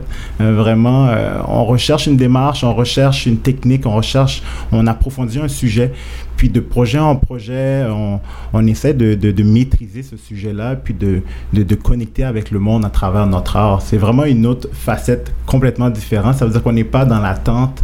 Et puis, euh, bon, j'ai un client qui me dit, ben Kevin, j'ai besoin d'une photographie de portrait, peux-tu m'en faire une? Ce qui est très, très, très euh, valorisant aussi, mais c'est une autre approche, en fait, complètement différente. Et là, vous avez monté quand même plusieurs expositions que vous avez pu développer, je pense, euh, votre côté personnel, sans que ça soit nécessairement des commandes. Comment vous décririez justement votre travail, le, le côté, l'approche artistique que vous avez? Euh, ben moi, la photographie euh, se situe un petit peu entre le semi-figuratif, semi-abstrait. C'est de la photographie conceptuelle qui a un univers très allégorique. Puis le, le sujet qui m'interpelle puis qui m'intéresse, c'est vraiment l'être humain. Euh, moi, je dis que je fais de l'art relationnel parce qu'à travers ma démarche artistique, j'ai toujours des dialogues, des discussions avec des personnes pour m'en venir à, la création. Et euh, ce qui m'intéresse vraiment, c'est l'équilibre humain, euh, psychologique, mental, spirituel. Et puis, c'est savoir à quel point que notre équilibre intérieur en tant qu'individu affecte nos relations interpersonnelles. Alors, l'ensemble de mes projets tourne vraiment sur, sur l'ensemble de ce sujet-là. OK. Parce que j'ai l'impression que, l'humain, c'est ça qui est le plus difficile aussi à, à, à photographier en général puis à représenter. C'est tellement complexe. Ouais. Comment, euh, comment vous l'abordez? Je veux dire, pour peut-être donner des exemples parce que c'est sûr que quand on le décrit avec des mots comme ça, c'est super beau, métaphorique, c'est un peu poétique. Là. Mais des fois, on- je pense que plusieurs personnes ont de la difficulté à, à imaginer de façon concrète à quoi ça peut ressembler. Euh, c'est ben, de l'art visuel. Alors, c'est ça qui arrive, à la radio, c'est toujours. euh, C'est le grand défi. C'est le grand défi d'essayer de verbaliser un peu ce qu'on fait. Euh, moi, ma dernière série, par exemple, s'intitulait Fragile. Une série qui parlait de la santé mentale à travers de la matière de la roche. Alors, euh, on voit pas du tout de portrait, on voit pas du tout de d'image d'humain. Euh, c'est pas une métaphore, une comparaison que je fais entre l'équilibre humain, cette matière qui est forte, qui est brute, mais qui est pas incassable. Ce- je compare un peu cette matière-là. euh, je dis que euh, la pierre, c'est une matière qui traverse le temps, qui est à la base de notre formation terrestre. Alors, euh, c'est un volet très, très, très, euh, pour moi, un petit peu spirituel, mais aussi euh, sociologique. Et puis, euh, c'est une matière qui est forte, puis puis qui, a- qui est composée de différents minéraux, euh, qui a ses parts d'ombre et de lumière, un peu comme l'être humain. Alors, euh, je trouvais ça intéressant de faire un parallèle euh, un peu entre cette matière-là et l'être humain. Euh, c'est très abstrait. Mais très conceptuel, ouais. Très conceptuel, en fait. Quand j'explique ma démarche, j'ai présenté ma, ma, ma série à plusieurs reprises, puis le monde me demande toujours c'est quoi le lien. Mhm. Je pense que quand on l'accompagne de mots, euh, c'est ce qui euh, c'est ce qui valorise en fait le travail puis c'est ce qui fait qu'il devient un petit peu plus concret dans la tête du monde. Pour essayer de comprendre, justement, voir qu'est-ce que ça peut représenter. Ouais. Hmm. Ouais. Mais en fait, ma démarche en fait pour cette série-là, c'est que j'avais des entretiens avec différents citoyens de différents groupes d'âge, euh, des citoyens âgés comme 80, comme de 16 ans, de différentes régions du Québec. Et puis je leur demandais comment eux, à, travers les différentes facettes de leur vie, ils réussissaient à trouver un équilibre. Alors c'était des conversations autour d'un verre, autour d'un café, euh, vraiment avec du monde de mon entourage, puis des parfaits inconnus qu'on m'a référés. Et puis j'enregistrais ces conversations-là. Et puis avec ce bagage d'informations-là que j'avais, je suis parti sur les routes du Québec et, comme je disais, j'essayais de retransmettre un peu euh, euh, ma perception de leur personnalité, ma perception de ces conversations-là. Mhm. Puis chaque photographie euh, représentait un peu euh, ma perception d'une personne. Et c'était quoi la, je veux dire, la réaction des personnes justement qui vous ont donné ces témoignages-là quand ils voyaient la photo qui les représentait? Mais c'est ce qui était vraiment le fun, c'est qu'ensuite j'ai invité tout le monde au vernissage, puis à l'exposition, mais j'ai pas donné de nom euh, concrètement. J'ai donné de- un titre aux images, mais Mm. sans donner, sans dire quelle photo représente quelle personne. Alors ce qui était le fun à travers cette démarche-là, c'était de voir la réaction des personnes, et puis que tout le monde essaie de se reconnaître à travers une ou une autre des œuvres, sans avoir la réponse concrète. Puis ce que je veux dire moi comme message à travers ça, c'est qu'on est tous interreliés d'une manière ou d'une autre. Puis cette roche-là ou cette image-là, cette création-là que j'ai faite, que toi tu te reconnais, ben quelqu'un d'autre peut se reconnaître à travers elle. Alors il n'y a pas de bonne ou mauvaise réponse. C'est- Hmm. On est tous uniques d'une manière ou d'une autre. Hmm. Euh, je suis comme vraiment un peu, je suis un peu façon, ouais, pensive Ouais, de ça. ouais. Est-ce que justement vous avez dit que vous étiez euh, impliqué beaucoup dans l'aspect socio-communautaire avant? Est-ce que ça, ça teinte justement cette approche-là artistique que vous avez d'avoir un certain message à, à travers tout ça? Non, beaucoup, beaucoup. Je pense que justement, euh, moi, euh, cette recherche-là m'est venue aussi au moment où je devais, je voulais faire ma transition en tant qu'intervenant puis en tant qu'artiste. Je trouvais que j'avais déjà un beau métier. Mhm. Je trouvais que c'était un métier qui était valorisant, c'était un métier de, de- de- euh, humain.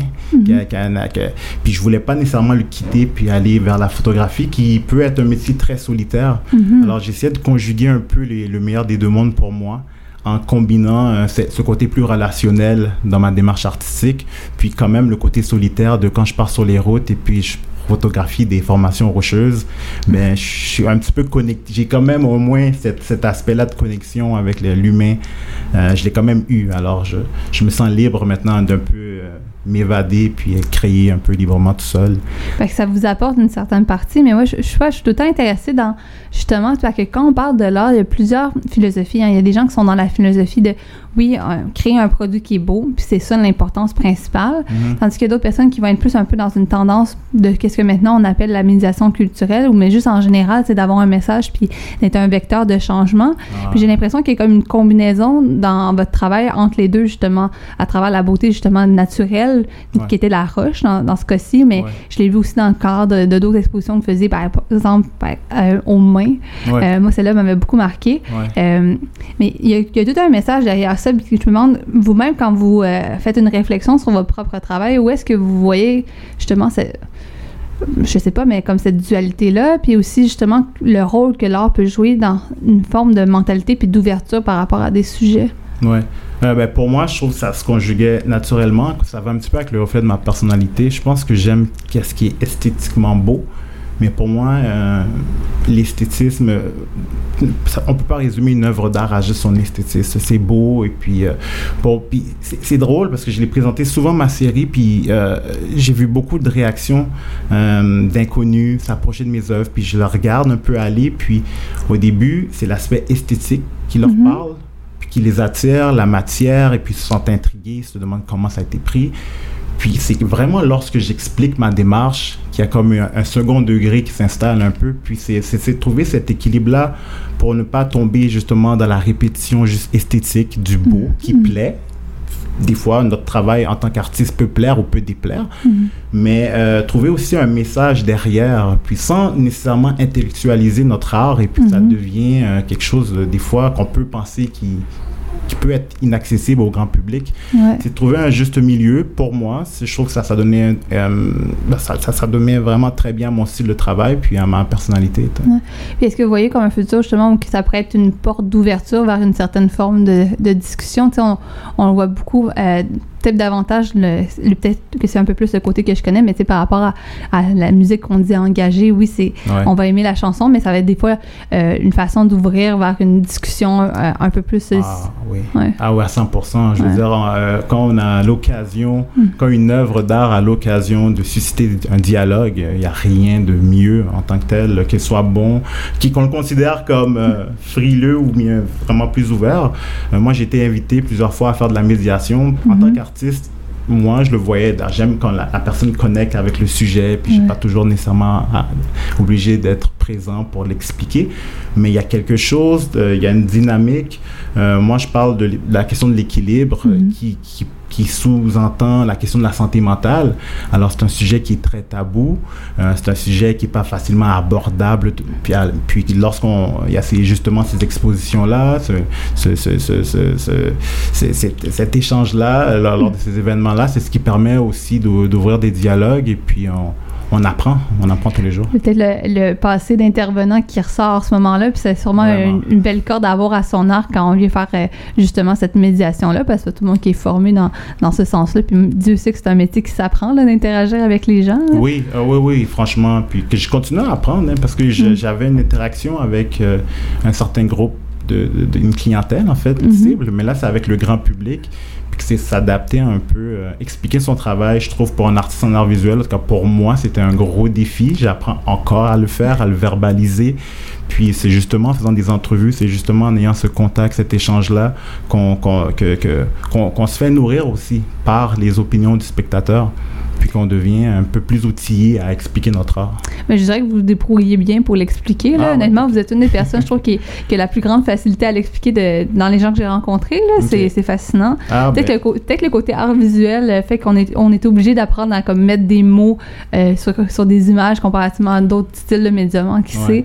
Euh, mais là, peut-être un petit moment là, dans, pour conclure, là, le- la période qu'on aime ça lancer des fleurs, là, parce qu'on se, on se parle aujourd'hui parce qu'il y a plusieurs mom- moments que je suivais votre travail, mais aussi parce que vous étiez allé à New York, puis veux, veux pas, à chaque fois qu'on sort de Montréal, puis surtout pour aller aux États-Unis, ça a un petit côté glamour. Ouais. Euh, peut-être me parler un peu de l'exposition que vous avez présentée là-bas. Euh, c'est drôle parce que l'exposition à New York, c'était, c'était une exposition en fait. On appelle ça, c'est des foires d'art en fait. Ça se passe sur quatre jours et puis ce sont des galeries à travers le monde qui représentent leurs artistes, qui se déplacent et puis qui vont un peu euh, représenter leurs artistes dans le but de forger un peu une carrière à l'international, dans le but de leur représenter et vendre leur œuvre. Alors moi, c'est dans ce cadre-là que j'avais participé à la foire d'art. Euh, j'ai été pour la première fois, je, je tenais à y être euh, pour euh, le vernissage de l'ouverture de l'événement. Puis c'est vraiment, c'est vrai que New York, on a toujours ce rêve-là d'y aller. Ouais. C'est très éclectique, c'est très, ça bouge, il y a des l'art partout. Euh, beaucoup de personnes aiment pas les foires d'art pour être en contact avec l'art parce qu'ils disent que c'est un, un lieu qui est très euh, qui pas vraiment axé sur le, vraiment le fait de regarder puis apprécier une œuvre. On est vraiment beaucoup dans la vente, Mhm. mais euh, c'est une expérience pour voir tout ce qui se fait en ce moment au niveau euh, dans, dans les différentes euh, villes ou différentes galeries, différents artistes techniques. On découvre, on apprend, on voit ce qui se fait en ce moment. Puis c'est- vrai que c'est vraiment. euh, Ça doit être quelque chose parce que je me dis souvent les artistes euh, tu part peut-être les grands, les grands noms, mais ça reste toujours quelque chose qui est un peu marginal. C'est comme une exception. Il n'y a pas euh, une grande, grande majorité d'artistes. Ça reste les gens qui s'expriment sur euh, un peu qui regardent la société puis qui s'expriment. Peut-être c'est ma, ma- ma vision romanesque de la chose. Ouais. Mais ça doit être quelque chose quand sont, tous les gens sont regroupés dans un même endroit puis ça devient comme une majorité, qu'une majorité d'artistes. là. Ouais, ouais. Mais en fait, c'est quelque chose. c'est- Moi, moi j'ai j'ai des, j'ai des petites lacunes avec ça. Je veux dire, c'est c'est bien et en même temps, c'est tellement axé sur la vente que des fois, on est comme un peu déçu. Mais pour l'art, c'est un grand avancement parce que euh, les artistes en art visuel, on a tendance à être cachés. C'est de Mhm. plus en plus dur d'exposer no- notre travail à cause de justement les, les- le système des galeries. Il faut trouver une représentation, on se trouve un mur. Faut, on est toujours en perpétuelle euh, recherche d'endroits pour exposer notre travail. Alors de voir un grand nombre d'artistes regroupés que je connaissais pas vraiment, Mhm. ça, il y a une force aussi à ça et puis ça nous fait voir qu'on est euh, l'art visuel est vivant puis qu'il y a bel et bien beaucoup de personnes qui s'y intéressent. Mhm. Ouais. Puis justement, qu'est-ce qu'on qu'est-ce qu'on peut souhaiter pour la suite? Qu'est-ce qu'on voit pour euh, le futur de Kevin Calix, euh, Ah. l'artiste photographe professionnel? ouais, mais euh, continue euh, ma recherche. Vraiment, moi, je suis, je, je- je pense que je, je suis dans cette perpétuelle recherche de vraiment de questionnement à- par rapport à ma démarche artistique. Euh, continuer à exposer. Je, je, je veux apprendre un peu plus sur le milieu d'art visuel, collaborer avec d'autres artistes aussi. J'aimerais Mhm. euh, faire des collaborations encore ici avec des artistes montréalais, mais à l'étranger aussi. J'aimerais voyager. Je veux, je veux explorer vraiment. Puis je pense qu'on est vraiment. Le, surtout, ce qui m'intéresse, c'est le dialogue. Ok. Alors, euh, la création et le dialogue, je pense que c'est ce qu'on peut espérer pour moi. On pourrait voir des nouvelles formes, peut-être, genre de combinaisons qui pourraient pourrait se faire justement dans cette forme-là. Oui, oui, oui, oui. Puis c'est exactement ce qu'un artiste doit faire, c'est toujours essayer de se renouveler pour pas tomber un peu dans la répétition. Puis euh, c'est ce qui m'intéresse en, en ce moment, c'est ni au niveau de la médium, du médium, ni au niveau de la technique, essayer de voir comment on peut, je peux me renouveler puis faire passer mon message différemment.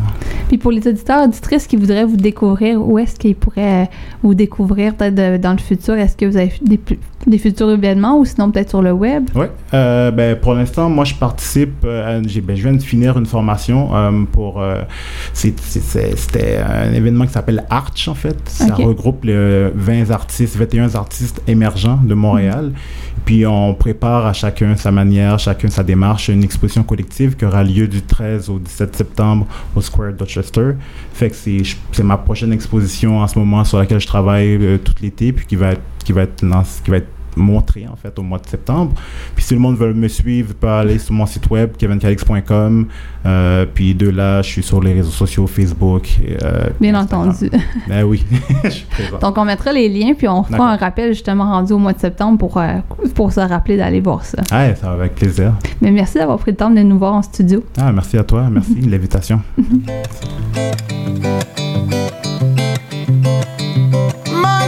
Wallo, wallo, wallo Amna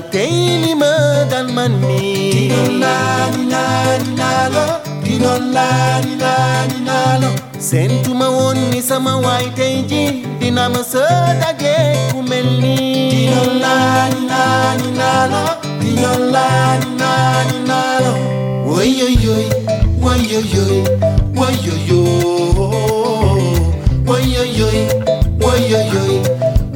Why yo yo, why yo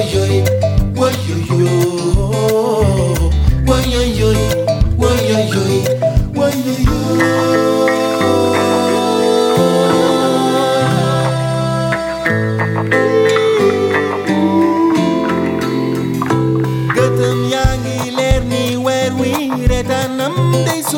notre lier. saa.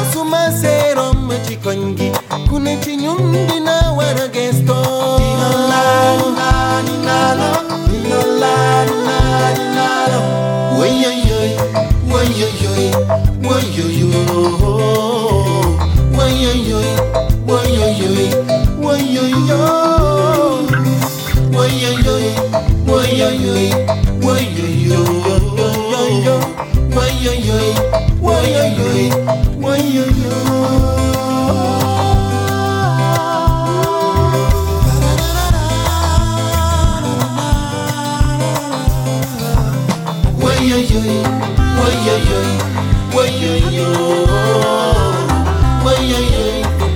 yo, why yo yo.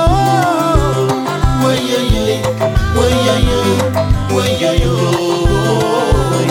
way yo yo way yo yo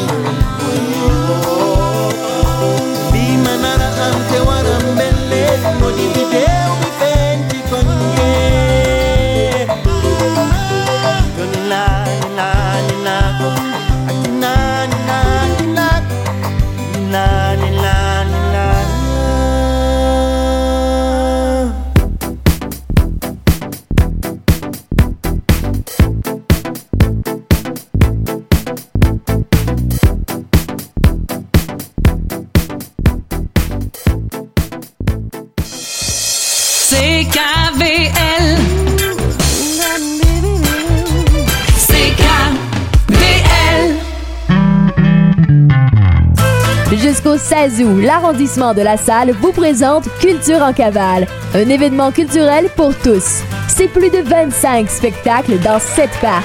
C'est aussi du cinéma en plein air au Centre culturel et communautaire Henri Lemieux. Pour les détails, visitez lasalle.accèsculture.com ou directement le www.ckvl.fm.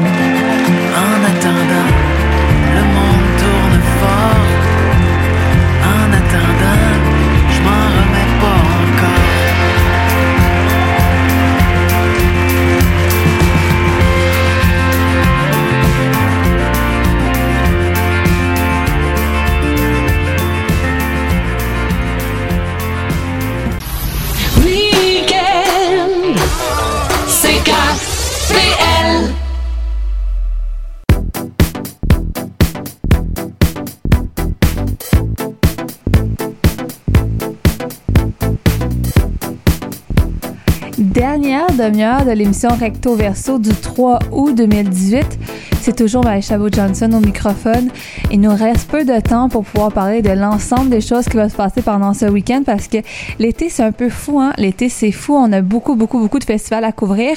Et juste pour dire, euh, quand j'étais partie deux semaines en, vacances, je me suis rendu compte en revenant à quel point il y avait des choses qui s'étaient passées. Pas nécessairement au niveau de l'actualité, mais juste au niveau du fait qu'il y a des festivals qui commencent. Euh, il y a des artistes qu'on a qu'on voudrait rencontrer, mais sont déjà partis. Je sais pas. Il y a tellement de choses qui se passent à Montréal qu'il faut apprendre à faire des choix. Euh, mais en fait, donc, je suis là, un peu pour vous donner d'autres choix que qu'est-ce qu'on voit normalement. Tu sais, les festivals comme les Francopholies de Montréal ou le Festival de jazz de Montréal, c'est des super événements, mais on les connaît. Donc, il y a beaucoup de choses qu'on connaît un peu moins qui peuvent valoir la peine d'aller voir pour faire euh, un peu de découvrir. Et aussi, en plus, qu'on n'a pas tous la chance de pouvoir aller à l'étranger euh, pour des vacances. C'est pas nécessairement tout le monde qui, qui, a le goût de le faire. On aime ça des fois rester chez soi. Mais si on veut découvrir un peu d'autres cultures, ben, il y a plusieurs occasions qui nous permettent au cours de l'été. Et là, on va pouvoir avoir euh, beaucoup, beaucoup de découvertes à faire au cours de la prochaine semaine parce qu'il y a beaucoup de choses qui se sont annoncées. Et là, justement, au cours de l'émission, vous avez entendu euh, beaucoup d'artistes euh, qui étaient dans la programmation de Orientalis. Euh, D'ailleurs, c'est tout le temps un peu une sonorité quand même assez marocaine parce que c'est le pays à l'honneur cette année. Mais c'est pas exclusivement des traditions arabo-musulmanes ou, ou tout ça parce que comme vous avez vu dans la dernière chanson, à la suite de l'entrevue avec Kevin Calix, la chanson venait de Dabi Touré, la chanson Woyoyoy. je l'avais découvert moi-même en fait sur, sur Internet à travers Spotify et, euh, et je, je, je, savais pas qu'il était issu de Montréal, mais apparemment oui. Donc euh, il est il vit maintenant à Montréal euh, et donc il va être en spectacle justement au cours d'Orientalis ce samedi. Donc c'est une des nombreuses traditions autres que les traditions arabo-musulmanes qu'on va pouvoir voir. Si jamais ça vous tente aussi, il y a des choses comme des, des percussions japonaises. Apparemment que le Japon est super spécialisé en termes de percussions. On les avait découverts il y a quelques années déjà au cours du festival des percussions qui se passait à Longueuil, qui était arrivé à la place des arts. Euh, le Japon avait été un pays à l'honneur et on a vu l'ensemble de la tradition japonaise en termes de tambour. Donc, c'est vraiment quelque chose d'intéressant. Mais d'ailleurs, ça, Orientalis, outre que les, euh, euh, que les, les activités, les spectacles, il va y avoir aussi beaucoup d'ateliers. il y a des ateliers, en fait, justement, de danse ou encore de, de cuisine ou de calligraphie, de percussion. Donc, il y a quand même beaucoup de choses à découvrir. Ça se passe du côté du quai de l'horloge jusqu'à dimanche donc on a la chance encore de pouvoir y aller, même si ça a déjà commencé hier. La plupart des activités vont rester quand même euh, pas mal pendant le cours du week-end, donc ça vaut la peine d'aller regarder ça du côté du quai de l'horloge. Euh, mais bon, donc on continue un peu euh, avec nos découvertes. donc là, hier, il y avait un spectacle justement par beaucoup les traditions arabo-musulmanes. mais, tu sais, on n'est pas obligé de faire seulement de la musique euh, traditionnel quand on pense à d'autres pays, on peut y aller dans quelque chose d'un peu plus contemporain. C'est ça que je vais vous proposer pour la prochaine chanson. C'est une chanson en fait euh, du Montréalais Tobé Taibi, j'espère bien le prononcer. C'est la chanson Aji Nedoubou qui est faite en partenariat avec Sofco. Euh, je présume qu'elle est en, arabe, mais je ne saurais pas dire exactement, mais je vous dirais que d'après mon instinct euh, pour travailler avec des personnes arabo-musulmanes, euh, je pense qu'elle est en arabe. Mais sinon, ce qui est très intéressant, c'est d'aller voir le vidéoclip. Je vais vous le partager sur la page du projet interculturel et de CKVL. Le vidéoclip se passe justement partout à Montréal, donc vous allez être capable de, de pouvoir identifier plusieurs lieux à Montréal. Donc, juste une autre preuve que euh, ben, on peut faire de la musique dans plusieurs langues tout en étant montréalais. On n'est pas obligé d'aller à l'étranger pour le faire. Il y a beaucoup de talent qui se fait euh, du côté d'ici même à Montréal. Donc, on va écouter ça. Euh, vous allez voir, c'est assez rafraîchissant.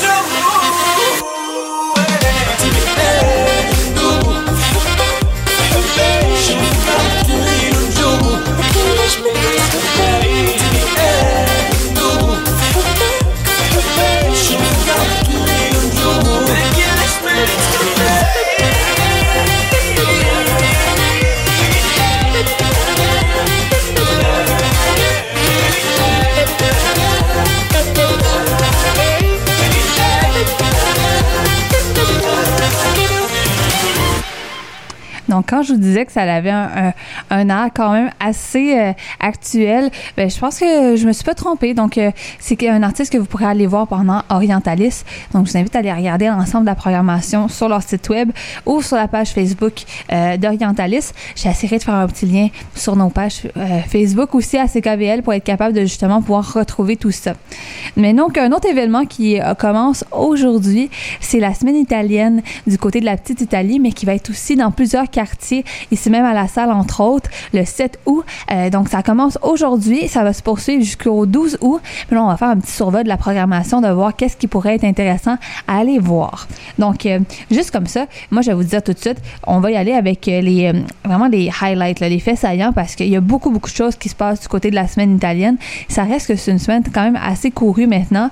Euh, juste pour vous dire, pendant la conférence de presse, sur place, il y avait à peu près cinq députés provinciaux, deux, trois députés fédéraux, des gens, des élus au municipal. Personnellement, j'étais assez surprise parce que, pas pour euh, euh, dire que c'est pas nécessairement quelque chose d'important, mais c'est juste que d'habitude, on voit beaucoup moins d'élus sur place dans ce genre de lancement-là. Et mais là, du côté de la semaine italienne, c'est euh, la preuve que c'est un, festival qui est quand même assez important pour les, communautés italiennes ici même à Montréal. Et on sait que c'est une communauté qui est assez importante au niveau de la création de la ville de Montréal. Donc, on, on pouvait le voir aussi en termes de la quantité de personnes qui étaient présentes. Près, je vous dirais qu'il y aurait presque eu une centaine de personnes sur place pour une conférence de presse. C'est assez exceptionnel. Euh, mais euh, ça, faisait une belle occasion de pratiquer son italien parce que les gens parlaient beaucoup, beaucoup en italien. Donc, euh, Ma- Marie, moi, ici même présente, je dois avouer que mon italien n'est pas tellement à point. En fait, je ne parle pas du tout italien. Et donc, j'étais capable de suivre un petit peu parce que ça ressemble quand même beaucoup au français ou à l'espagnol. Mais donc, je me suis basée aussi beaucoup sur leur, euh, leur publicité ou leurs documents pour pouvoir vous faire un survol de qu'est-ce qui va être à venir.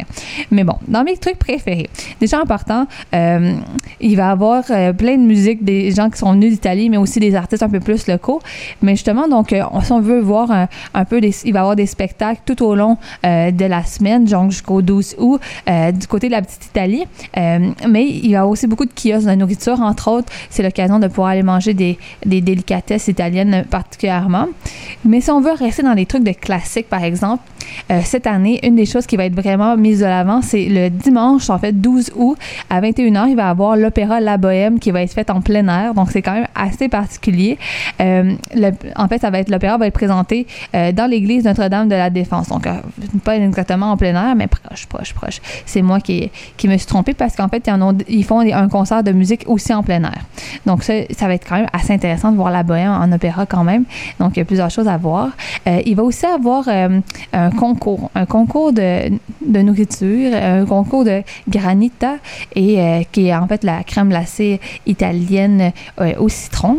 Mais il va avoir aussi un concours de tiramisu parce que le tiramisu est le dessert à l'honneur cette année. Donc, euh, on va pouvoir aller y goûter puis pouvoir voter pour notre préféré. Hein. Pourquoi euh, quoi de mieux que, de pouvoir faire ça? Donc, euh, moi, je, je, pense que mon préféré, ça va rester le concours à, à la crème glacée au citron. Ça risque d'être quand même très intéressant. Il va aussi avoir un parcours historique, en fait, de la petite Italie. Donc, c'est c'est l'occasion de pouvoir, entre autres, euh, voir euh, euh, l'histoire derrière la petite Italie, l'histoire des communautés italiennes qui se sont établies à Montréal.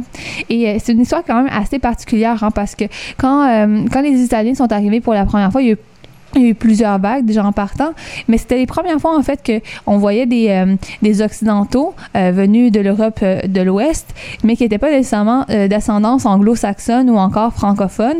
Donc c'était une nouvelle population complètement en termes d'immigration hein, pour la nouvelle colonie.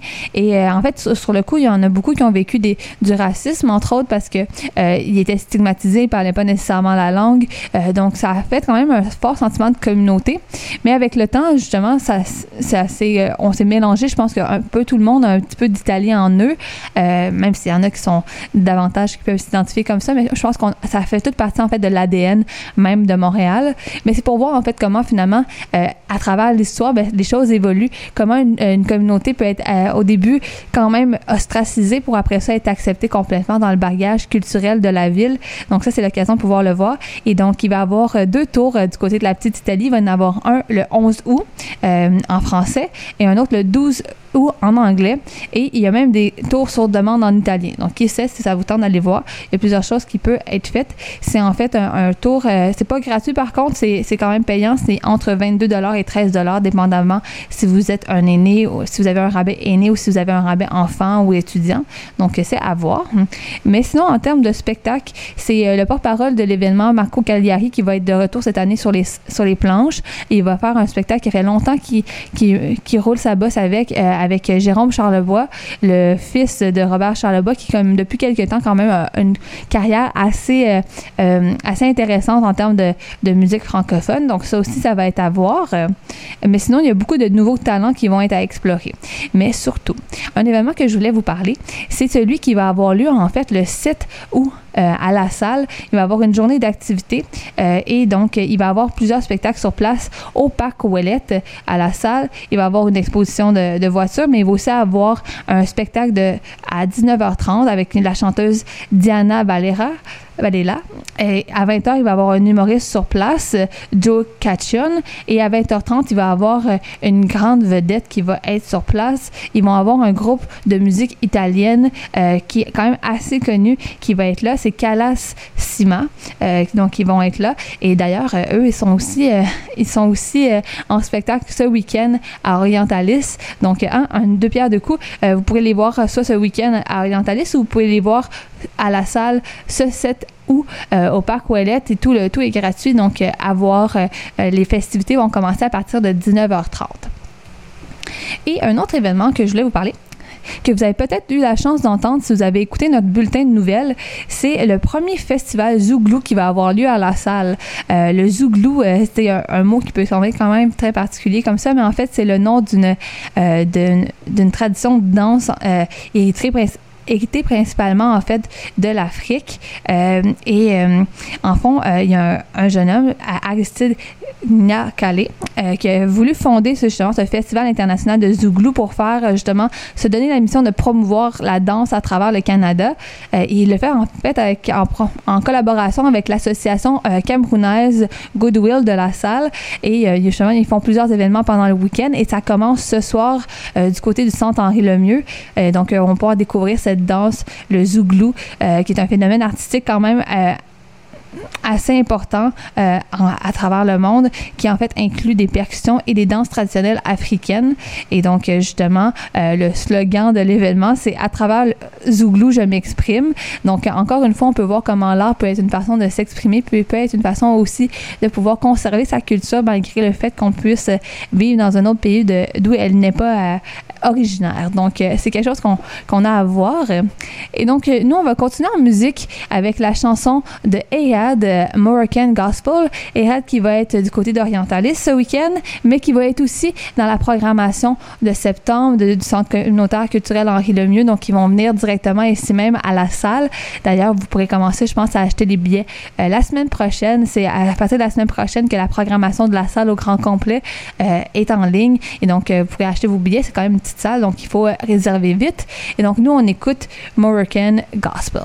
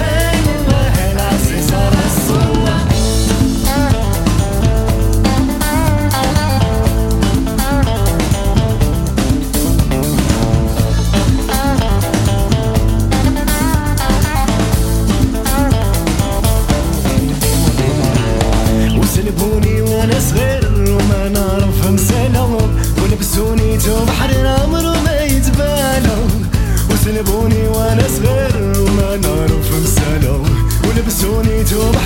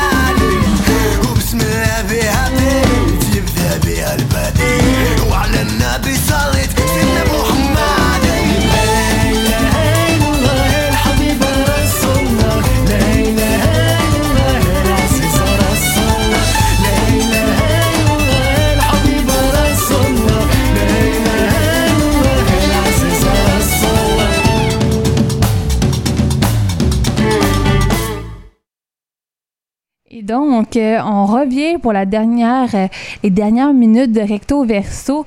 Euh, et donc, on a encore quelques événements à vous parler. Euh, justement, donc, on essaie de pouvoir faire le mieux qu'on peut pour tout en- toutes les inclure. Euh, la semaine dernière, on était en musique avec Présence autochtone et on vous disait justement que ça allait commencer la semaine prochaine. Eh bien, c'est le cas. Ben, ça va commencer le 7 août, euh, donc euh, mardi prochain, et ça va se poursuivre jusqu'au 12 août. Et donc, plusieurs euh, événements à aller voir, plusieurs spectacles. Donc, on vous a déjà parlé. Moi, une de mes, de mes préférées à aller voir, c'est le spectacle de la relève musicale du côté de la, la place des festivals. Il va y avoir plusieurs spectacles, mais ils vont avoir, entre autres, euh, parmi mes préférés à aller voir, euh, je vous dirais d'aller du côté de la place des festivals le 11 août, euh, parce qu'il va y avoir justement plusieurs artistes de la relève de, la musique autochtone. Donc, ça inclut beaucoup de trucs de hip-hop ou d'électro ces temps-ci. Donc, ça vaut la peine d'aller voir. Il va y avoir, entre autres, Way, qui est assez reconnue. Elle avait été sur la longue liste des prix Polaris cette année. Sinon aussi, vous pourrez aller du côté de la place des festivals le 9 août, parce qu'il va avoir de Jerry Keynes, euh, qui est un groupe de rock inuit qui remixe un peu la tradition des chants de gorge ben, avec du rock.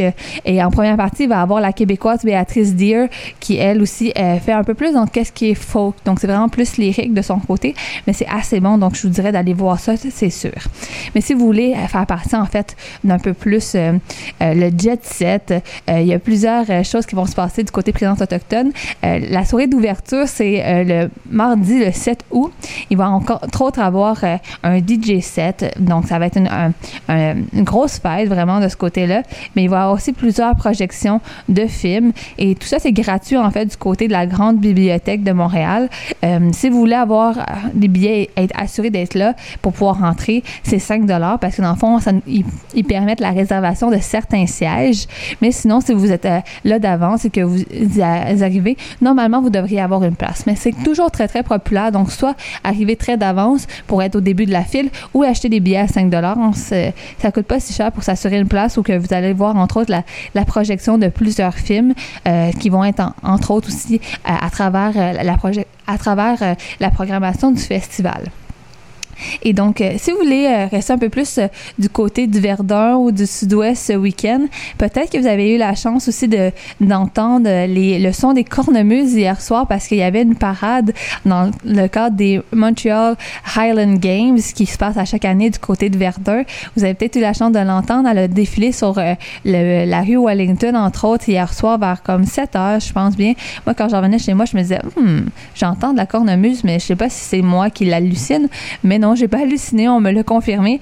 Euh, C'était la parade pour euh, les Montreal Highland Games euh, qui, en fait, venait ouvrir le festival. Mais les jeux vont vraiment être plus ce dimanche. Donc, c'est vraiment une tradition qui revient à chaque année du côté de l'hôpital Douglas à Verdun. En fait, ils amènent, en fait, ils, ils espèrent accueillir les Montréalais de toute origine pour célébrer ensemble les jeux, la musique, la culture écossaise. Donc, ça inclut beaucoup de choses. Donc, ça inclut, dans les photos que j'ai vues, on, on voyait entre autres le tir du lancer du poids. euh, un concours de souk à la corde en équipe. Euh, cette année, euh, l'année dernière et l'année avant, on avait des élus municipaux qui se mettaient les deux côtés. Euh, mais là, cette année, ils ont décidé de s'allier. Donc, vous pouvez peut-être essayer de défaire certains de nos élus municipaux à Verdun.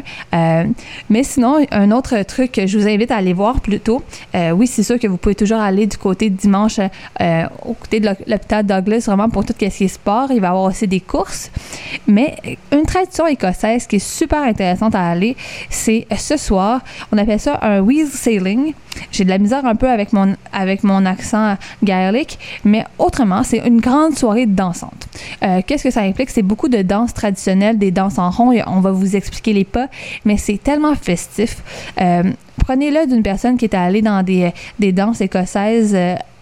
Dans le, dans le vieux pays euh, au Royaume-Uni, euh, ça vaut vraiment la peine. C'est quelque chose de super joyeux, c'est très sympathique et euh, ça nous rappelle un peu même les traditions canadiennes françaises de danse, pas en sept carrés, mais qu'on faisait le train, entre autres. Je sais pas trop comment l'expliquer, je ne connais pas les termes, mais tout ça pour dire que ça, ça rappelle vraiment ce côté-là traditionnel de la danse qui fait partie vraiment de notre culture dans les, les, racines de- des Canadiens français ou même des Canadiens anglais. Donc ça vaut la peine d'aller voir et ça va être du côté du Burgundy Lion Pub euh, dans le sud-ouest sur la rue Notre-Dame. C'est ce soir à 20h, donc moi je vous invite à y aller. Euh, donc euh, ça vous allez être dans l'ambiance. Vous pouvez prendre un peu une petite bière, un petit cidre comme ils font en Écosse, puis vous allez être top shape pour la, course du dimanche. Donc c'est une belle façon de pouvoir commencer sa soirée. Moi je vous le recommande fortement. Sinon, euh, si vous êtes un peu plus dans d'autres types d'activités, euh, une autre activité qui pourrait être super intéressante, c'est ce week-end, en fait, c'est euh, la soirée, la journée, en fait, ça s'appelle Impression MTL, hashtag Impression MTL, qui en est rendu à sa troisième édition, qui est en fait euh, un événement dédié euh, aux livres pour enfants, qui est présenté par la Fondation Bias. Et cette année, en fait, ils font une librairie pop-up, euh, donc c'est-à-dire qu'ils arrivent dans, dans un endroit de façon éphémère, qui va se dédier spécialement à la littérature afro, mais pour les enfants. Et ça va se passer du côté de Griffintown, donc pas trop loin quand même dans le sud-ouest. Ce vendredi, à partir, ben, ça a déjà commencé en fait, et ça se poursuit jusqu'à 21 21h ou sinon, il va, elle va être de retour ce samedi et ce dimanche de midi à 18h. Donc, si vous voulez aller voir justement de la bonne littérature jeunesse, mais qui valorise entre autres la diversité euh, sur toutes ses coutures, euh, je vous invite à aller voir, faire un tour du côté de Griffintown. Et si jamais vous n'avez pas la chance de pouvoir y aller euh, pendant ce week-end-ci, un endroit qui vaut la peine d'aller voir, c'est la librairie Racine du côté de Montréal-Nord qui justement met de l'avant tout ce qui est auteurs racisés, que ce soit pour la littérature jeunesse, mais aussi dans d'autres domaines. Donc, essayer de mettre un peu plus de couleurs sur nos tablettes, euh, parce qu'en fait, il y a plusieurs auteurs qui ont de la difficulté, entre autres, à pouvoir obtenir de la reconnaissance pour leur œuvre, mais pourtant, c'est très bon. Donc, c'est une bonne façon, entre autres aussi, euh, quand on parle de littérature jeunesse plus spécifiquement, de pouvoir ouvrir la discussion avec, euh, avec nos enfants ou avec euh, nos proches qui, ont des enfants, pour essayer de justement voir différents portraits de la société, parce que souvent, finalement, on voit qu'il y a une représentation quand même assez homogène au niveau des personnages, que ce soit dans la littérature, à la télévision. Donc, c'est quelque chose qu'on veut changer ici euh, à l'émission. Euh, avec notre petite touche, on essaie de justement pouvoir mettre un peu en lumière plusieurs euh, artistes issus de différentes communautés ici même à Montréal pour, leur- pour montrer en fait comment l'ensemble de la population montréalaise euh, contribue à, je sais pas, à, construire la grande courte pointe euh, qu'est Montréal. Et donc, c'est un peu tout ça, qu'on veut essayer de faire dans l'émission. Donc, je vous invite à aller justement redécouvrir des artistes que vous avez peut-être pas eu la chance d'entendre dans les dernières émissions. On est quand même rendu à notre 37e épisode. Donc, euh, je vous invite à aller voir nos anciens contenus du côté de ckvl.fm. Donc, ça va donner une petite chance de pouvoir redécouvrir certains artistes, des artistes qui sont en spectacle tout l'été d'ailleurs. hein. donc, ça, ça vaut le coup. Mais si jamais vous êtes aussi intéressé à, l'écouter directement sur nos ondes, on a une émission euh, qui s'appelle Portrait d'artiste, justement, qui met en, va- en, valeur plusieurs entrevues qu'on a eues au cours de l'année dans plusieurs de nos émissions, que ce soit Recto Verso, mais aussi Coco Jazz, euh, Charlie pour emporter, Aime le matin. Donc, euh, plein d'entrevues qui ont été faites par certains de mes collègues et moi-même, que vous pouvez réentendre les mardis à 13h euh, avec l'émission Portrait d'artiste. Mais si- sinon, euh, c'est sûr que l'ensemble de tout ça est sur le web. Et donc, c'est ce que je vous recommande à faire pour le week-end, faire des découvertes.